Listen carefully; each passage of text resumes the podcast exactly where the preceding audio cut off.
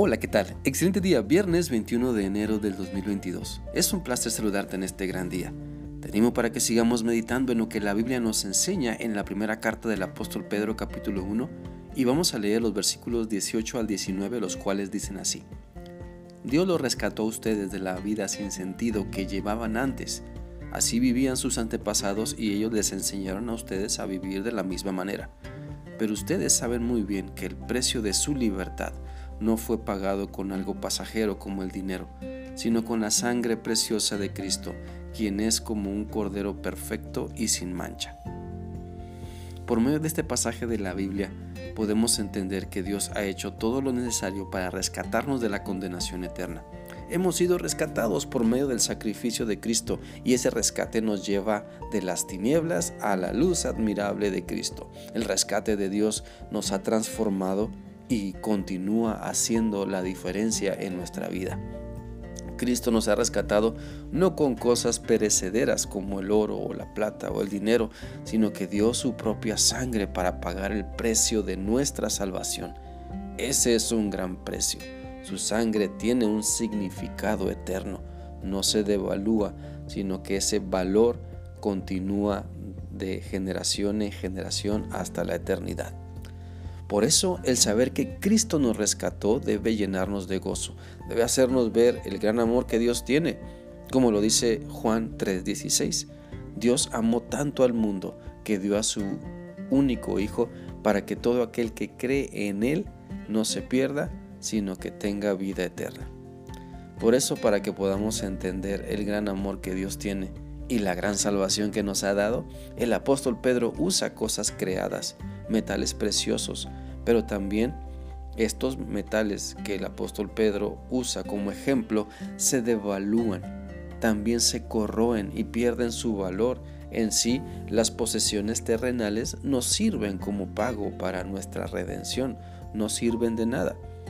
La Biblia dice en Isaías 52.3 lo siguiente, porque esto es lo que dice el Señor, cuando fueron vendidos nadie pagó por ustedes ahora serán liberados sin pagar nada.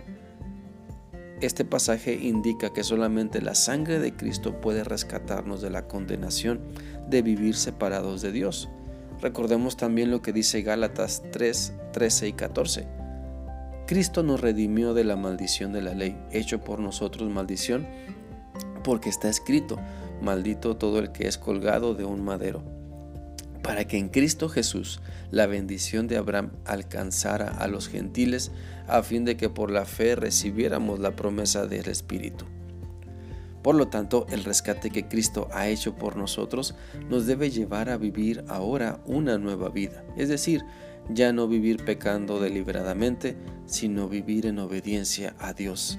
Debemos entender que Cristo nos ha rescatado para que seamos diferentes, para que seamos mejores, para que maduremos y desarrollemos el carácter de Cristo.